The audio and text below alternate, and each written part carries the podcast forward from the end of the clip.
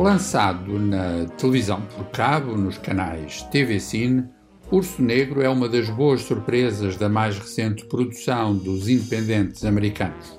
Escrito e realizado por Lawrence Michael Levine, nele encontramos um desafio narrativo com tanto de irónico como de desconcertante.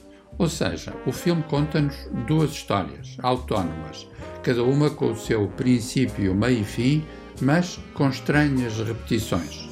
Repetem-se atores e cenários. Repete-se o pano de fundo.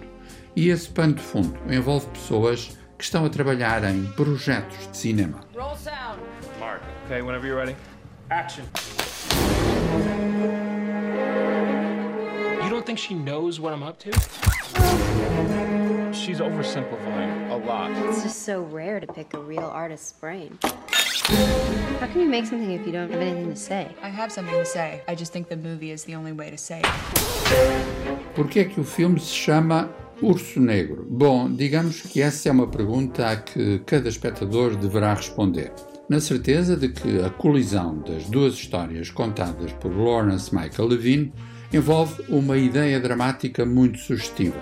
Aquelas personagens habitam, afinal, um perverso jogo de espelhos transformando o urso negro num exercício invulgar sobre a fragilidade das fronteiras entre a vida vivida e a vida filmada.